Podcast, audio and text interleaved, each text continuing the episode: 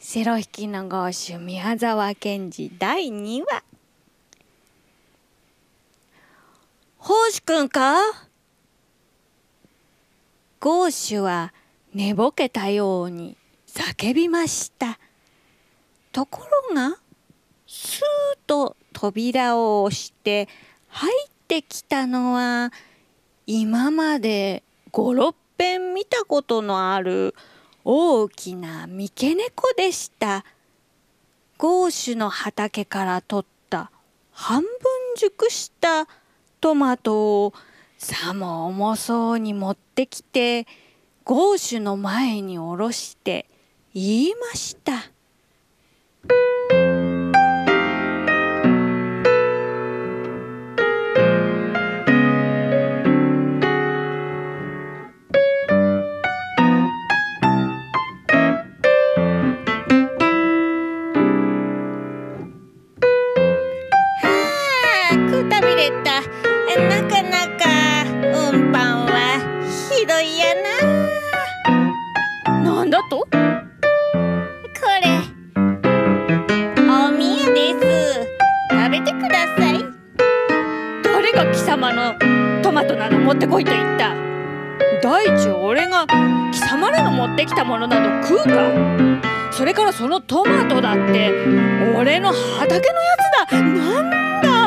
赤くもならないやつをむしって今までもトマトの茎をかじったり蹴散らしたりしたのはお前だろう。言ってしまえ。猫め。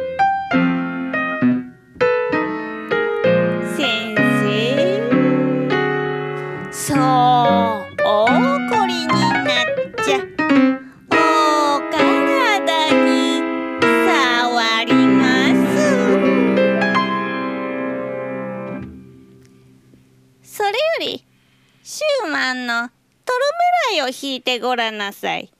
聞いてあげますから。生意気なこと言うな猫のくせに。いいえ、ご遠慮はありません。どうぞ。私はどうも先生の音楽を聴かないと眠られないんです。生意気だ生意気だ生意気だゴーシュはすっかり真っ赤になって昼間の学長のしたように足踏みして怒鳴りましたがにわかに気を変えて言いました「では引くよ」ゴーシュは何と思ったか。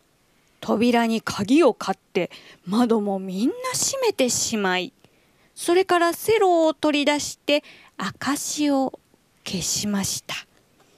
すると外から20日過ぎの月の光が部屋の中へ半分ほど入ってきました。何を弾けと？トロメライロマチック・シューマン作曲。そうか。トロメライというのはこういうのか？セロ弾きは何と思ったかまずハンケチを引き裂いて自分の耳の穴へぎっしり詰めました。それからまるで嵐のような勢いでインドの虎狩りという譜を弾き始めました。す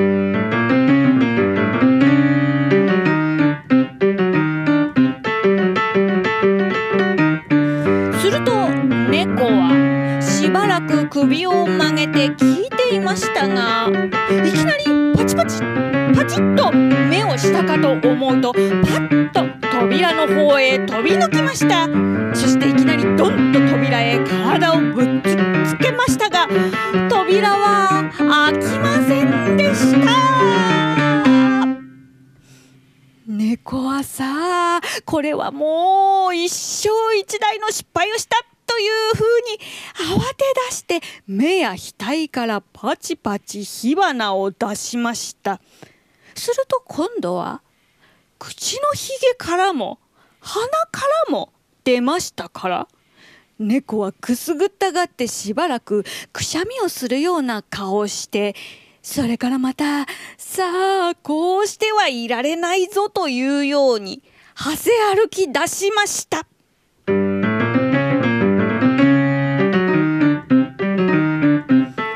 はすっかり面白くなってますます勢いよくやりだしました。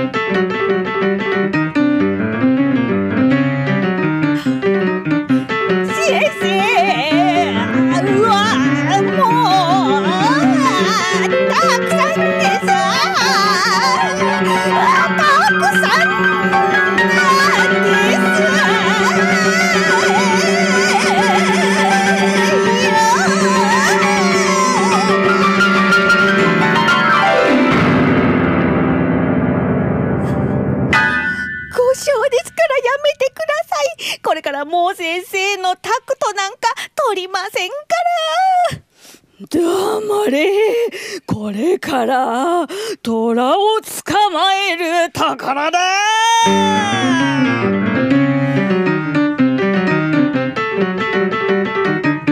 猫は苦しがって跳ね上がって回ったり壁に体をくっつけたりしましたが壁についた後はしばらく青く光るのでした。しまいには猫はまるで風車のようにぐるぐるぐるぐる帽子を回りました。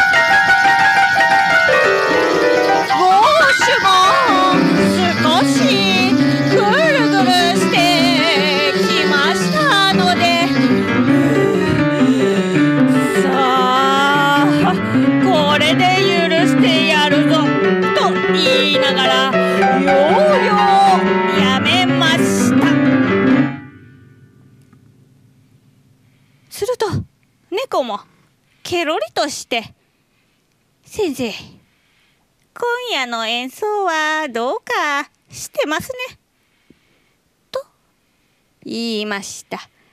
セロ引きはまだぐっと尺に触りましたが何気ない風で巻きタバコを一本出して口にくわえそれからマッチを一本取ってどうだい？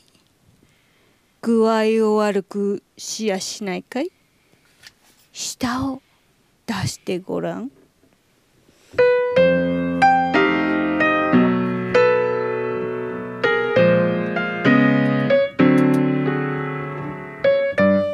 猫はバカにしたよ尖った長い舌をベロリンと出しました。はは。少し荒れたね。セロ引きは言いながらいきなりマッチを舌でシュッと吸って自分のタバコへつけました。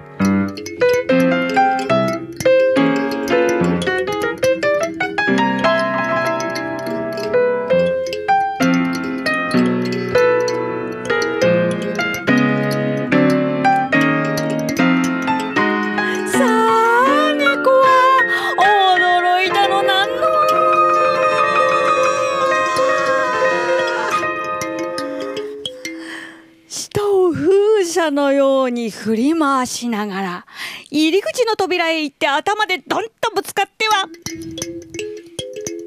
よろよろしてまた戻ってきてドンとぶつかってはよろよろまた戻ってきてまたぶつかってはよろよろ逃げ道をこしらえようとしました。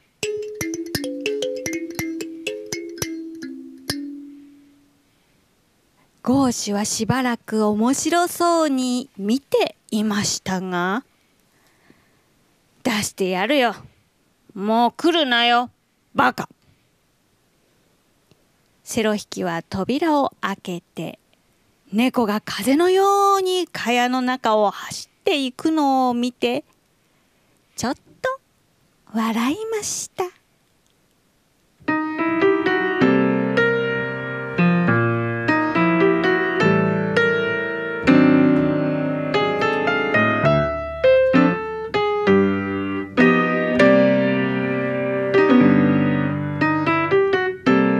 れから。